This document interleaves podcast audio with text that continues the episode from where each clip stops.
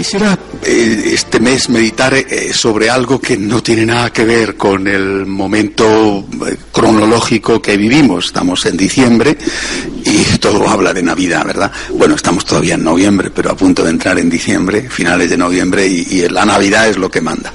Sin embargo, siguiendo el, temario, me gustaría dirigir vuestra mirada hacia algo, repito que no tiene nada que ver, y es el momento de la, de la cruz del Señor, de la muerte del Señor, pero tal y como estamos haciéndolo desde la perspectiva de María. ¿Cómo vivió la Virgen ese momento?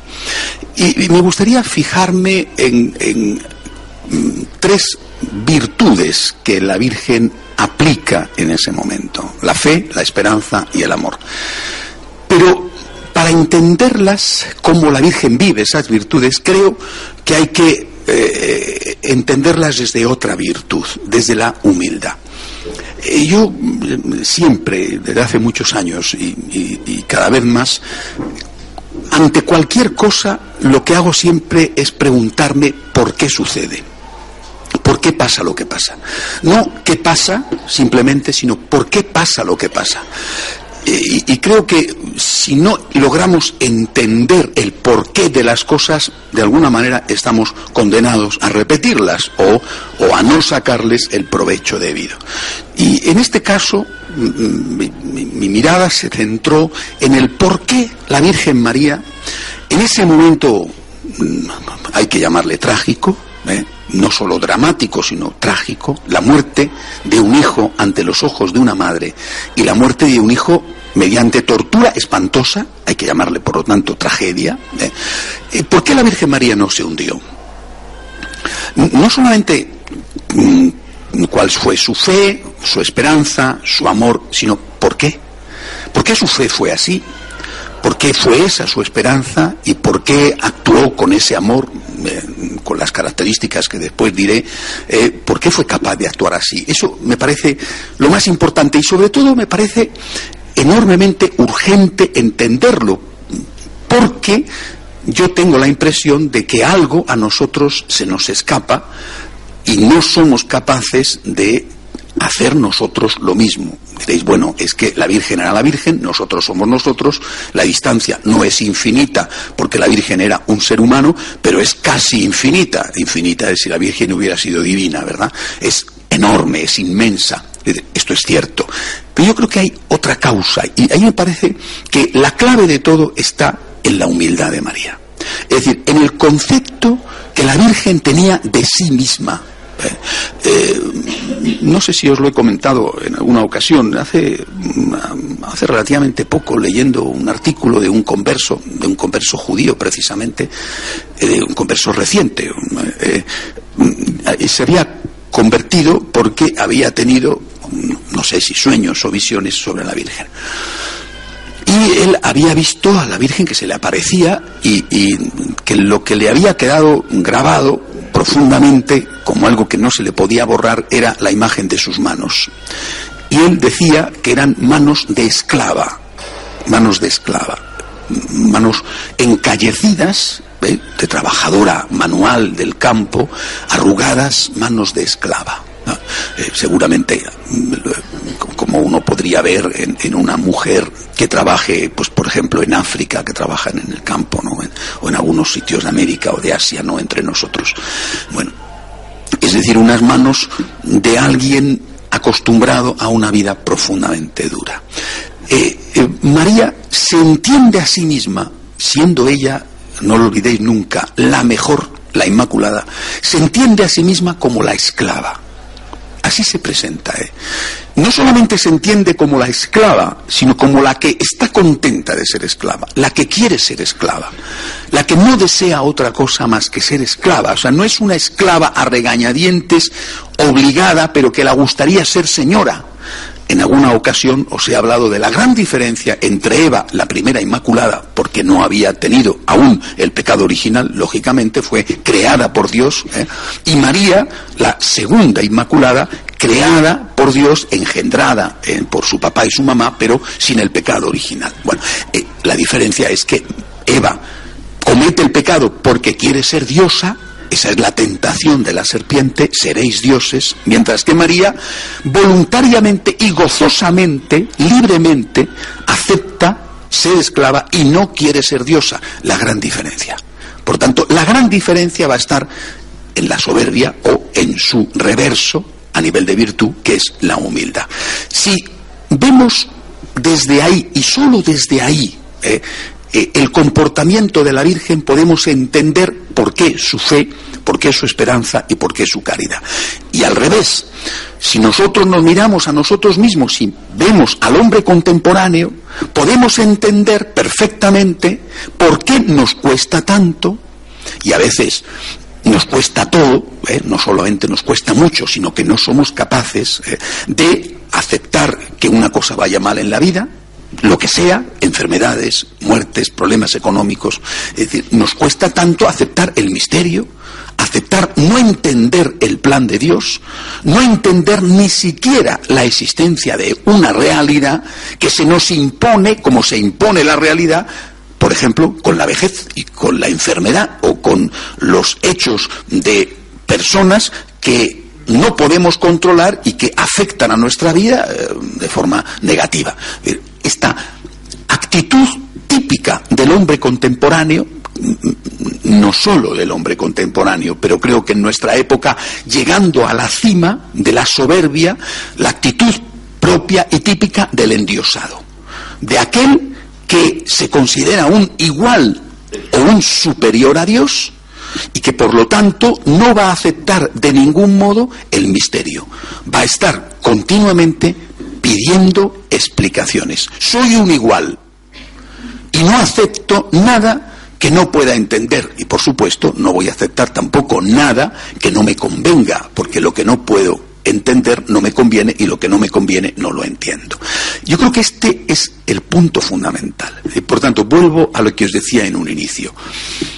Cuando uno contempla a María al pie de la cruz, puede quedarse simplemente admirado con la boca abierta. Es decir, qué barbaridad, qué ejemplo, qué maravilla. Esta madre que no se hunde y que no se desespera, aunque está viendo la tortura de su hijo único, ¿eh? Qué maravilla, qué admiración, qué ternura.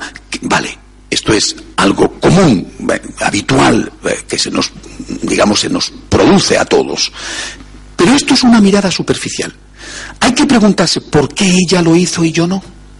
¿Por qué ella lo hizo y a nosotros en general, más o menos, nos cuesta tanto? ¿Es que somos distintos? en el sentido de que a ella no le dolía perder a un hijo y a nosotros sí, por ejemplo. A ella no le dolía enfermar o ser pobre o, eh, y a nosotros sí. ¿Esa es la causa? Evidentemente esa no es la causa. ¿Dónde está, por lo tanto, la raíz de la diferencia? Es fundamental entenderlo. Porque entendiéndolo podemos empezar a prepararnos digamos que nunca podremos ser como ella, pero podemos parecernos un poco. Mientras que si no lo entendemos, lo más que podemos hacer es admirarla ¿eh? naturalmente quererla y pedirle que interceda por nosotros. Pero nunca podremos emprender el camino de la imitación de María. El camino de la imitación de María pasa por entender el por qué ella en ese momento cumbre, como antes lo habíamos visto, por ejemplo, en Belén, cuando llega y no encuentra sitio en la posada y tiene que dar a luz a su hijo en una cueva de ovejas, el por qué ella, delante de ese misterio mm, que, que le, le está zarandeando todo, ella, sin embargo, no se revela. Ella lo acepta. Yo creo que la clave está en el concepto que María tiene de sí misma, que es radicalmente distinto al concepto que nosotros los hombres modernos, en general, nosotros en particular, tenemos de nosotros mismos. ¿Quién soy yo? ¿Quién me creo que soy yo? Ahí está la cuestión. ¿Quién soy yo? ¿Quién me creo que soy yo? ¿Quién era María? ¿Quién se creía María que ella era? ¿Quién quería ser María? ¿Y quién quiero ser yo? Si yo me entiendo a mí mismo como un dios o como un diosecillo, ¿eh?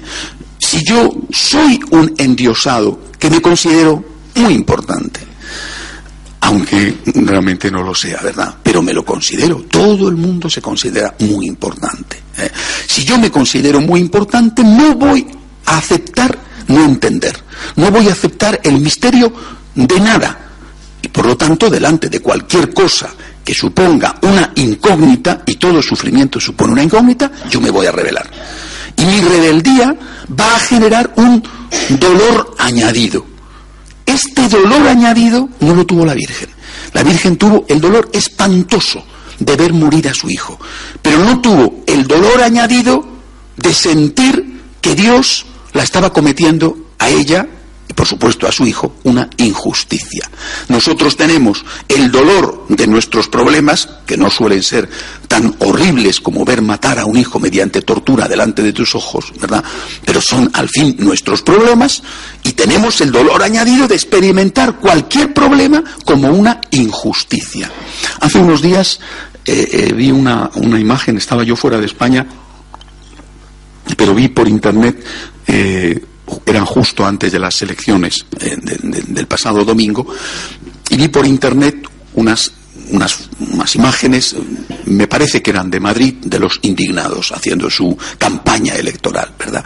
Y había una pancarta que me pareció representativa del hombre contemporáneo, no solamente de ese manojo de, eh, individuos, ¿eh? sino del hombre contemporáneo en general. La pancarta decía, pienso, luego exijo. ¿eh? Hacía referencia al cogito ergo sum de Descartes, ¿no? Pienso, luego existo. Descartes se equivoca, se equivoca.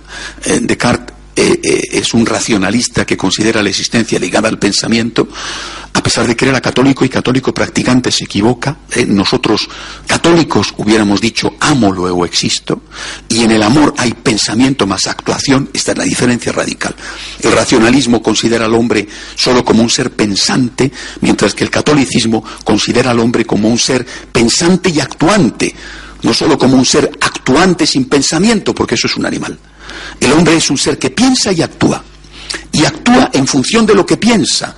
El pensamiento te lleva a la actuación. Descartes se introduce e introduce durante muchos siglos, eh, por desgracia, a todo el pensamiento europeo en un racionalismo donde teniendo la cabeza bien amueblada ya es suficiente. La cabeza va por un lado y la vida va por otro, como estamos cansados de observar. Mientras que para el cristianismo, cuando no hay unidad entre cabeza y vida, esa incoherencia precisamente rompe mi naturaleza, me hace menos hombre. Pero al fin, al fin, Descartes habla de pensamiento como base de la existencia, mientras que ahora en este momento la base de la existencia es la exigencia. La clave está en la exigencia. Yo, en la medida en que exijo, soy un ser humano.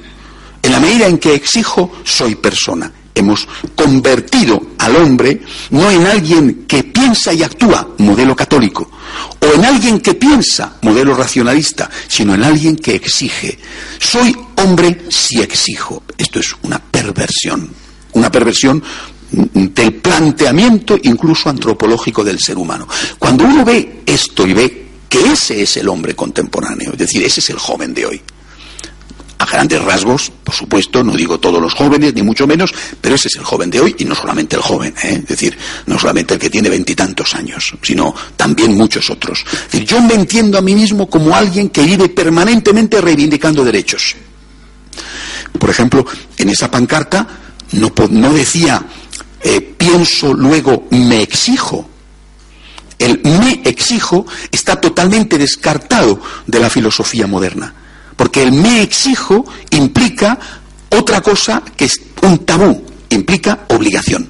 Y no hay obligación ni deber en el pensamiento contemporáneo, solamente hay exigencias y derechos, ni autoexigencia, obligaciones, ¿eh? ni, por lo tanto, compromisos que tengo que llevar a cabo en función de algo que de una forma o de otra, hasta mi vida, por ejemplo, deberes para con la familia que he constituido o la familia en la que he nacido, deberes para con mi empresa, deberes para con mi patria, es decir, ni deberes ni autoexigencias, sacrificios, solamente reivindicaciones y derechos.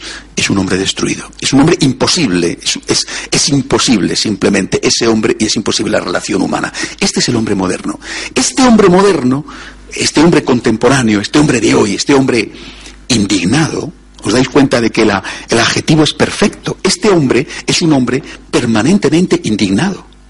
Porque jamás, nunca nadie te dará lo suficiente para lo que tú requieres. Es decir, si tú te planteas a ti mismo como existente en la medida en que exiges, tu exigencia, la que sea, probablemente nunca quedará satisfecha. Pero en el caso de que quedara satisfecha, exigirás otra cosa. Porque si no, dejas de existir. Tu existencia consiste en nuevas exigencias.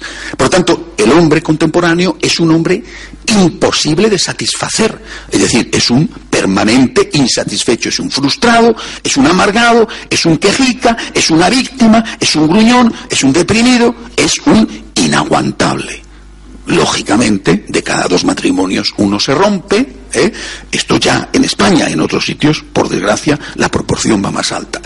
Este hombre endiosado, que solo sabe exigir y que además no solamente lo hace, sino que lo teoriza y dice, solo existo como hombre cuando exijo, este hombre está condenado inevitablemente a la desgracia, a la infelicidad, delante de la diferencia que se produce entre lo que exige y lo que consigue, o incluso aunque lo consiga, delante de las nuevas exigencias que va a plantear continuamente y que de una forma o de otra será imposible satisfacer. Nunca nadie, ni la persona que más le ama, por ejemplo sus padres, podrán darle todo lo que él pide.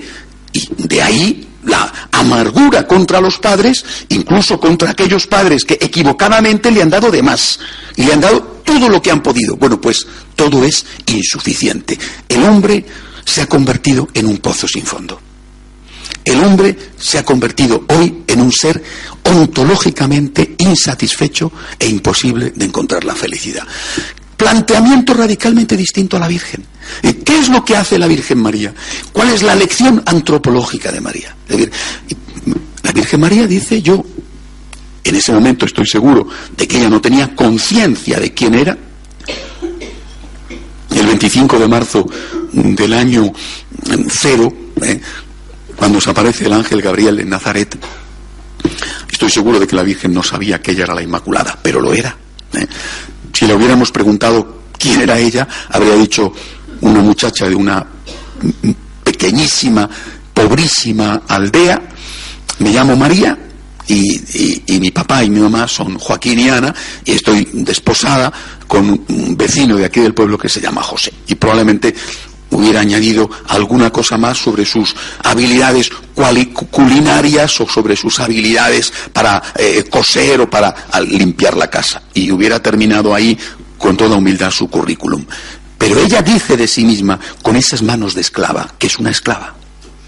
Esta es la diferencia. Y por tanto, ¿por qué nosotros no somos capaces de afrontar, no digo la tortura de ver a un hijo morir crucificado, eh, sino cosas muchísimo menores? Cualquier cosa de hecho. ¿Y por qué nosotros no somos capaces de aceptar la existencia de problemas y ante a veces cosas relativamente pequeñas naufragamos. Si es que estamos en una situación en la cual la gente naufraga en un vaso de agua. ¿Por qué? Porque el problema es profundo. ¿Quién me creo yo que soy? Y este es el ejemplo de María, por eso por ahí hay siempre que empezar.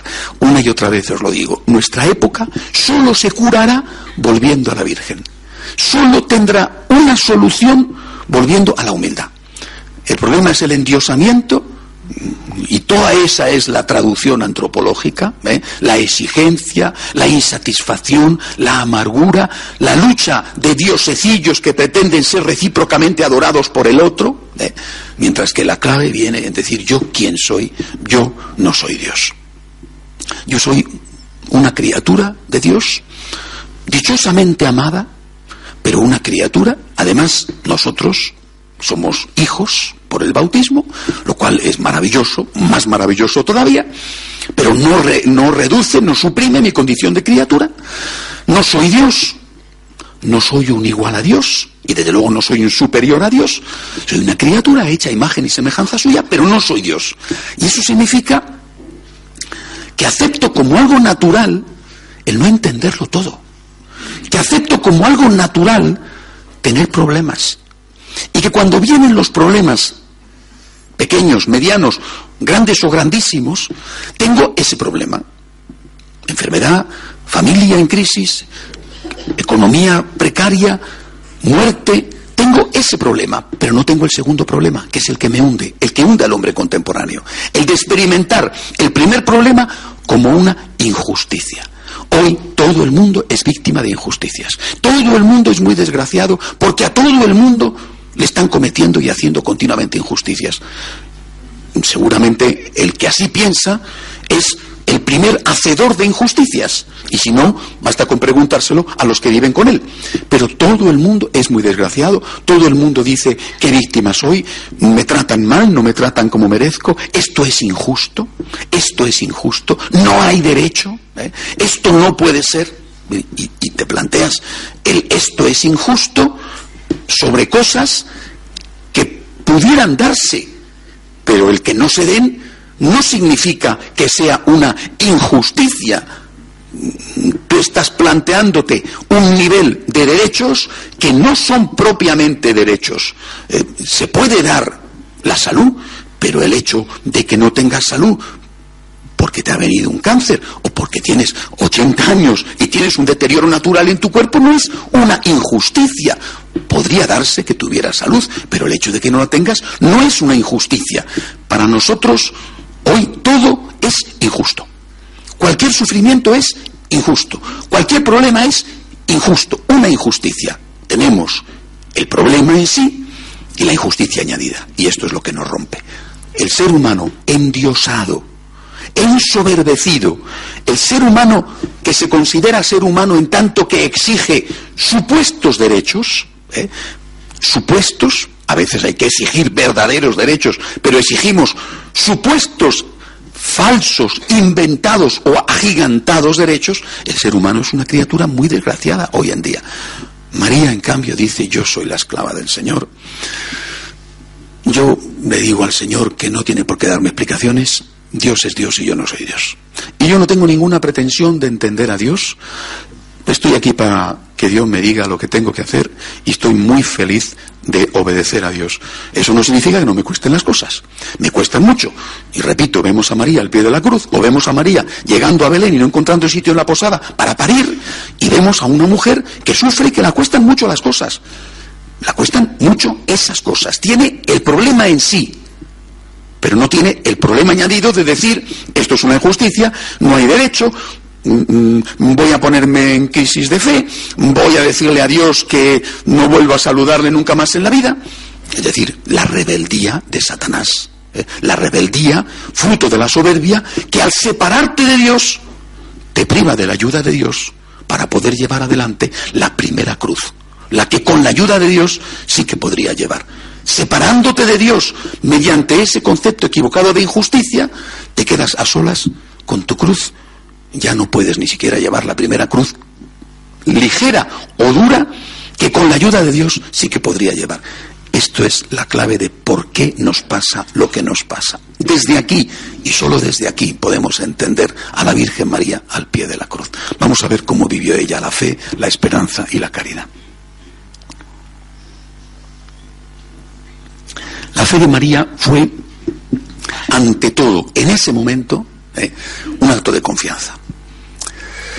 La fe es una virtud que tiene distintas facetas. Hay una faceta intelectual, aceptar unos principios, por ejemplo, dogmáticos. Es una faceta importante, muy importante. Lo que pasa es que prácticamente para la mayoría es la única faceta que existe. En realidad esa es la faceta intelectual, la faceta vivencial es otra cosa. Fe, sinónimo de confianza. Yo confío en Dios. María no puede decir el Viernes Santo yo confío en Dios, si no es porque lleva siempre diciendo yo confío en Dios.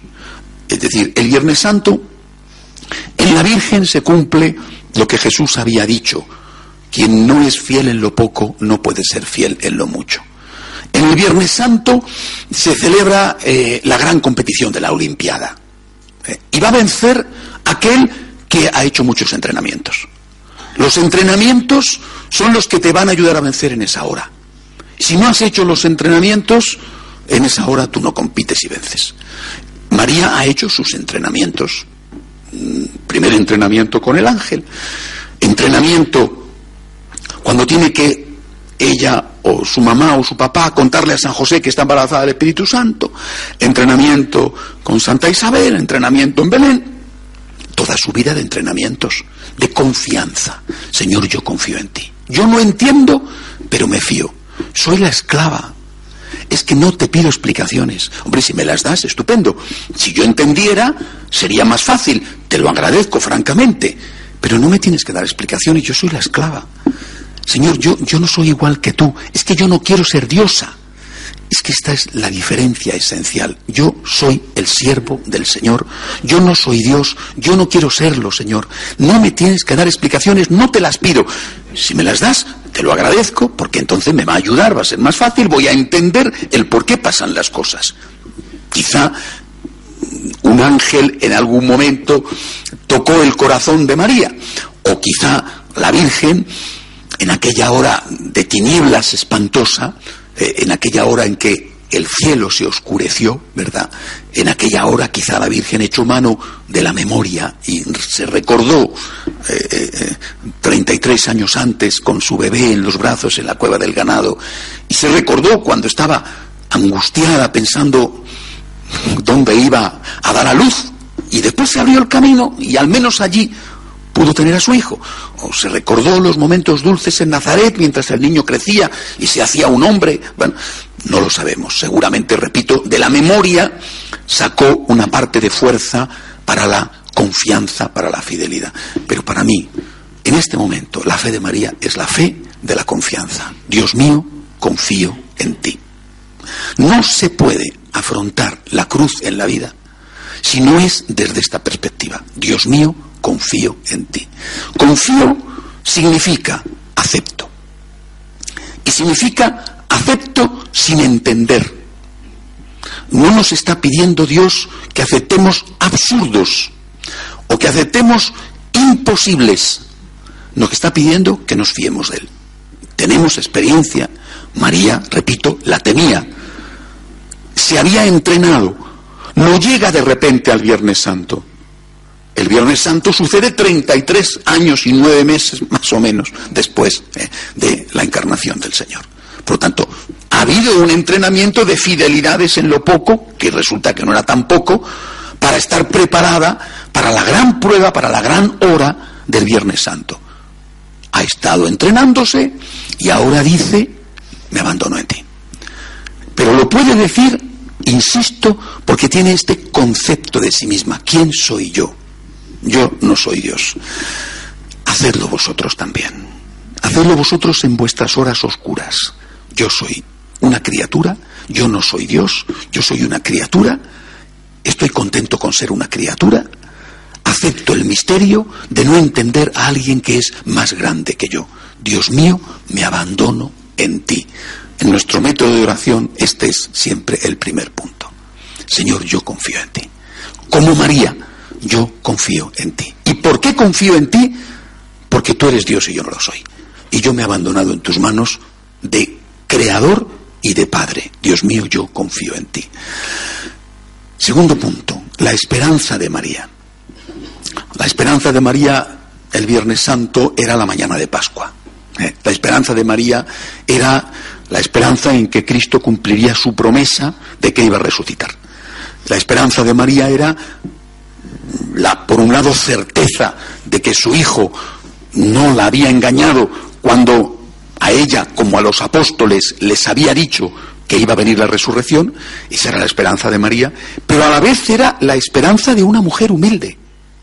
Nosotros somos personas a las que les cuesta mucho esperar. La esperanza es una virtud como la fe enormemente difícil en nuestra época. Nos gusta tenerlo todo atado y bien atado. Es decir, no confiamos y por eso somos desconfiados. No solamente con Dios, sino también con el prójimo. Desconfiamos. Queremos tener seguridades.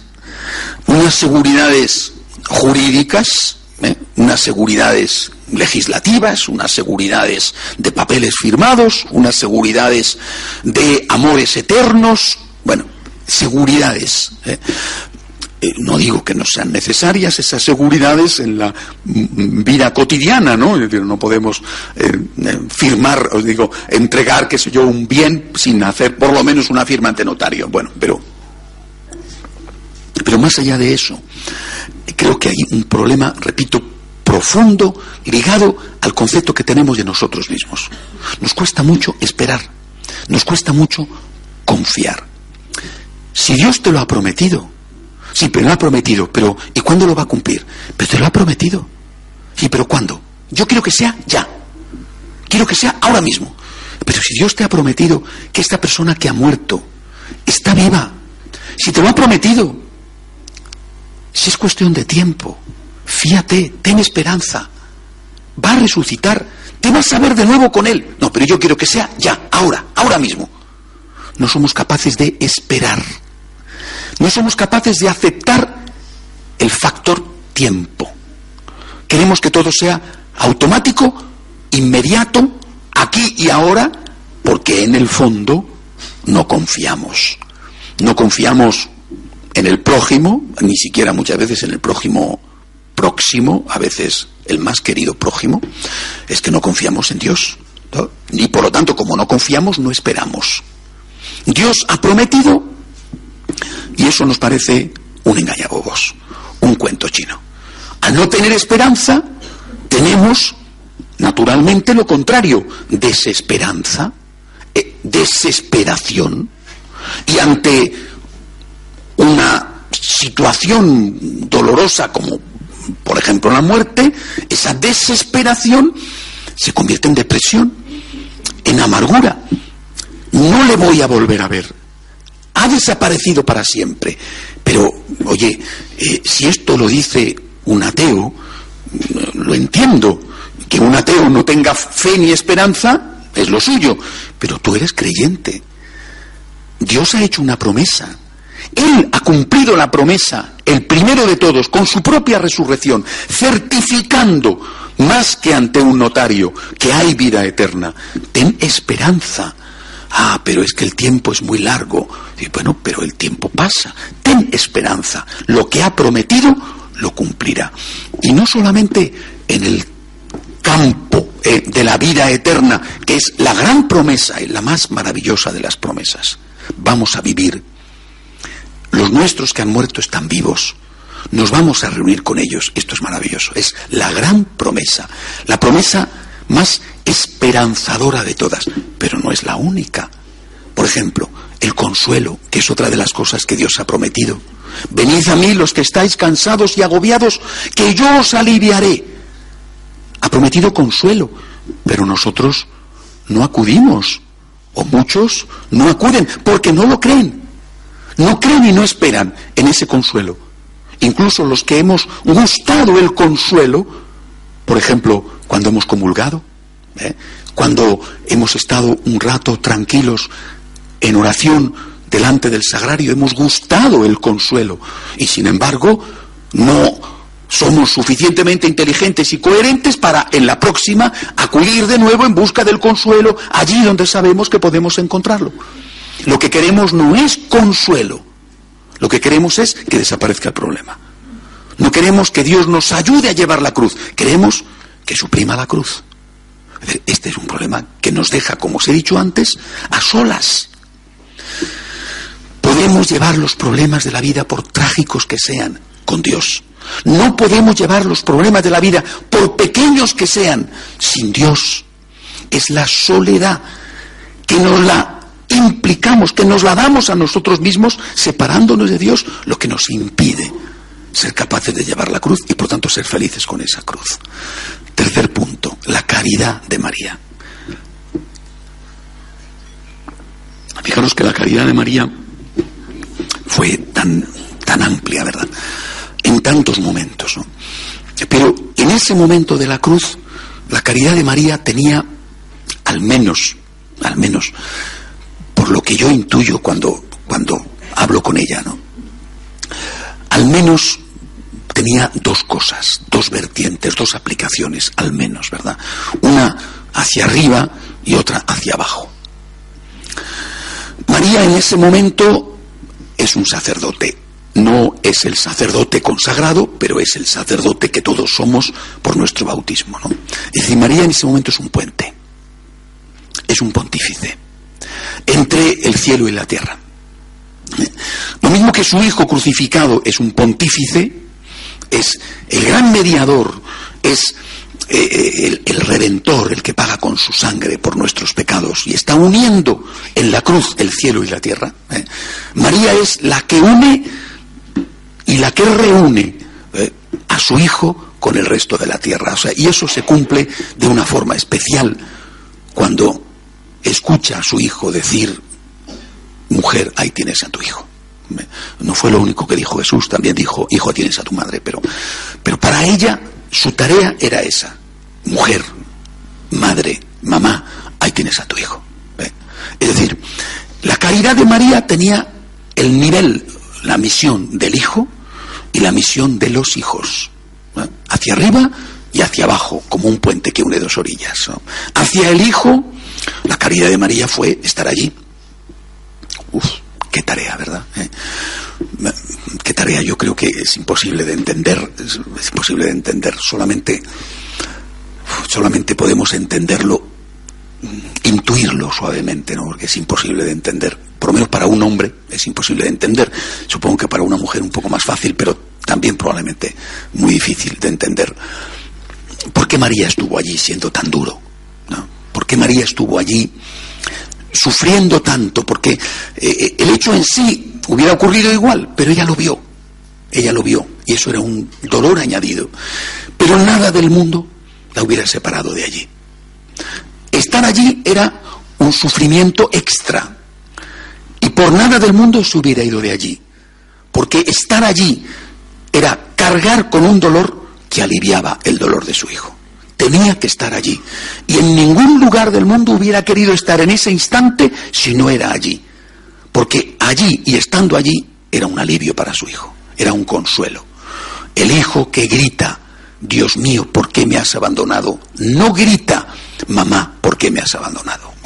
esto es impresionante. Es decir, solamente esto te da la medida de la misión de María, de la caridad de María. Carga sobre su alma inmaculada con el dolor del Dios para aliviar, y es el único alivio que recibe el dolor del Dios, que es a la vez el dolor del hombre. ¿eh? Esa es la caridad de María. ¿Cómo podemos imitar a María en su caridad hacia Dios? Aceptando el misterio, ¿eh? aceptando que no le entendemos, aceptando, eh, decir, mira, yo te quiero como eres, es decir, te quiero como eres de alguna manera recuerdo hace tiempo, ¿no? Como, eh, la verdad es que no sé si alguna vez me he enfadado con Dios, por desgracia le he dado a Él muchos motivos para enfadarse conmigo, pero eh, alguna vez, pocas veces es que no sé, pero creo que alguna vez, alguna vez le he debido de preguntar por qué, por qué esto ocurre, ¿no? Alguna vez, ¿no? Y recuerdo que Jesús en ese momento me decía, ¿y no me podrías perdonar? Me sorprendió, pero ¿cómo te voy a perdonar yo a ti? Si tú eres Dios, Sí, pero en el fondo, cuando tú no me entiendes, me decía Dios, es como si yo te estuviera ofendiendo. ¿No me podrías perdonar cuando yo te perdono a ti tanto? ¿No me podrías perdonar que en este momento no te dé explicaciones? Dice, pero, esto, recuerdo que le decía yo a Dios, pero esto no, no, no me puedes pedir que te perdone, yo no soy quien para perdonarte, tú eres Dios, tú no me has ofendido. Sí, pero ahora, ahora no te estoy dando lo que me pides. ¿No me podrías perdonar que en este momento no te dé lo que me pides? ¿No me lo podrías aceptar si no quieres emplear la palabra perdonar? ¿No podrías aceptar que en este momento no esté a la altura de lo que tú crees que yo tengo que hacer? ¿No podrías aceptar esta, entre comillas, deficiencia, entre comillas, porque en Dios no hay defecto ninguno, Él es perfecto absolutamente, ¿verdad? Pero no podrías aceptar esto de mí en este momento, cuando yo te perdono tanto, te acepto con tantos defectos y limitaciones, ¿no podrías tú en este momento aceptar esto de mí? ¿No podrías aceptar esta, entre comillas, imperfección? Es imposible que Dios sea imperfecto, pero esa, entre comillas, imperfección de no darte en ese instante la explicación que precisas, no responder a tu por qué, no responder a tu clamor pidiendo una causa que te ayude a llevar esa dificultad un poco más ligeramente? ¿No podrías perdonarme el que no te dé una explicación que te ayude a entender? Yo creo que esto es lo que nosotros podemos hacer hacia Dios, imitando a María. Señor, acepto que no me des explicaciones. Repito, de nuevo el concepto antropológico, ¿quién soy yo? De nuevo la humildad. Es la humildad de María la que le permite la caridad. La caridad de ayudar a Dios. La caridad de no rebelarse. La caridad de no actuar con soberbia contra el Padre y por lo tanto de ayudar de verdad a su Hijo estando allí. Si María allí se hubiera mostrado iracunda, enfadada con Dios, como cualquiera hubiera hecho probablemente, ¿eh? ¿Dónde estás? Me habías prometido el Mesías. ¿Por qué permites esto? No hay derecho. Esto es injusto. No me amas. Te has olvidado de mí. No has cumplido tus promesas, etcétera, etcétera. No hubiera sido precisamente un gran apoyo para Jesús. Al contrario, hubiera sido para Jesús un motivo de dolor extra. La fe, la esperanza, la caridad es lo que hace que Jesús resulte confortado y ayudado por su madre. La otra vertiente hacia nosotros, y esa es una vertiente también asombrosa. Jesús no le encarga que cuide de los santos, si es que existían o existen en el sentido pleno del concepto santo, porque solamente en ese sentido podríamos hablar de Jesús y de María, ¿eh? porque ella es la Inmaculada. Le pide que cuide de los pecadores, de nosotros, de Juan, que estaba ahí al lado, de nosotros. Pero nosotros somos los asesinos de su hijo. ¿Os imagináis que una madre tenga que cuidar voluntariamente a quien ha torturado a su hijo? esto es algo fuera de toda, de toda lógica, de toda posibilidad, ¿verdad? es algo que va más allá de lo que un ser humano es capaz de hacer. Y sin embargo esto es lo que Jesús le está pidiendo a María. Y es lo que María hace. Por lo tanto, el amor, la caridad de María hacia arriba fue el fruto de la fe. Estoy aquí y no hago preguntas. Me uno a ti y te ayudo a que aceptes el no entender. Nuestra imitación de esa caridad de María es hacer nosotros lo mismo. Señor, te entre comillas, perdono, es una palabra muy poco apropiada, por eso la entrecomillo, pero Señor, acepto, acepto el tiempo, acepto el silencio, acepto el misterio, acepto la injusticia, la calumnia, acepto todo esto que me hiere y que me hace daño, acepto, Señor, que tú esto lo permitas, lo acepto, porque viene de tu mano, porque tú lo permites, porque seguramente tú tienes unos planes que yo no entiendo, lo acepto, Señor. Ahora, hacia el prójimo, la caridad de María es el perdón. El perdón. Naturalmente, con otras cosas, ¿no? Pero sobre todo el perdón. Es decir, María es ese puente que desde Dios nos da el perdón. El perdón paterno del Padre transmitido a través de las manos de la Madre. El perdón. María se acerca a Juan diciéndole, ¿eh? el Padre te perdona. Y María se acerca a cada uno de nosotros diciéndonos, el Padre te perdona y yo te perdono. ¿Eh? Y eso lo hace, eh, repito, a cada uno de nosotros, a todos nosotros. no lo hace con Santa Teresita de Lisieux, que también eh, pero Santa Teresita de Lisieux era Santa Teresita, ¿no? O Santa Teresa de Jesús, o San Ignacio de Loyola, o San Francisco de Asís, o... No, oye, lo hace con todos y cada uno de nosotros. Es la madre de todos. Ahí tienes a tu hijo, significa, en ese, el que sea, está tu hijo. En Judas está tu hijo. En el soldado que le clava la espada, la lanza en el costado, está tu hijo. En el fariseo que está rodeando la cruz burlándose de Jesús, en el sumo sacerdote que le ha llevado a la cruz, en el cobarde Pilato, en ese está tu hijo. En ese, no más o menos bueno, en ese absolutamente malvado está tu hijo. Uy, este es el perdón de María, ¿eh? que es algo sublime, algo único, solamente María podía hacerlo. Pero nosotros, que no somos María, sí que podemos intentar, por lo menos, acercarnos a ello. Y solamente podemos hacerlo, repito, desde la perspectiva de aquel que no se hace preguntas, sino que obedece. ¿Por qué tengo yo que perdonar? Señor, yo no te hago la pregunta. Tú me lo mandas, dame la fuerza, que yo quiero hacerlo. ¿Por qué tengo yo que tratar bien a quien me ha hecho el mal? Señor, yo no te hago preguntas. Tú me lo mandas, dame la fuerza y yo quiero hacerlo.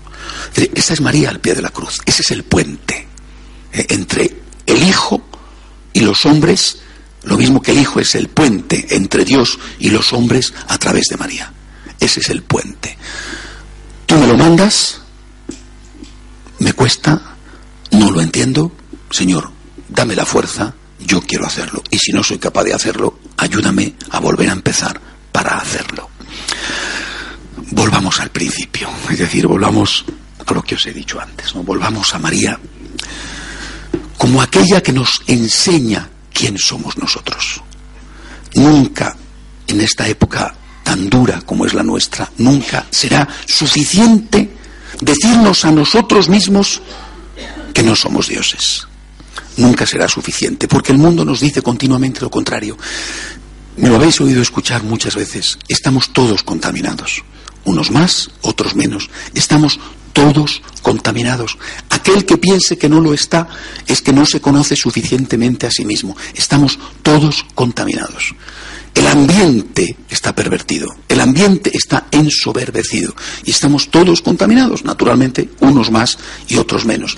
Todos necesitamos zambullirnos en esta piscina de la humildad. Todos necesitamos revestirnos de esta capa azul que envolvía a la Santísima Virgen. Todos necesitamos hacer una conversión a María una conversión a la Inmaculada, una conversión a decir, no soy Dios, no quiero ser Dios, soy un ser humano, soy una criatura, soy un hijo por el bautismo y estoy feliz de ser así.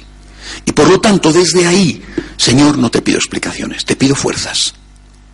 No te exijo derechos, te pido ayuda. Te pido favores, te pido milagros, pero no te los exijo.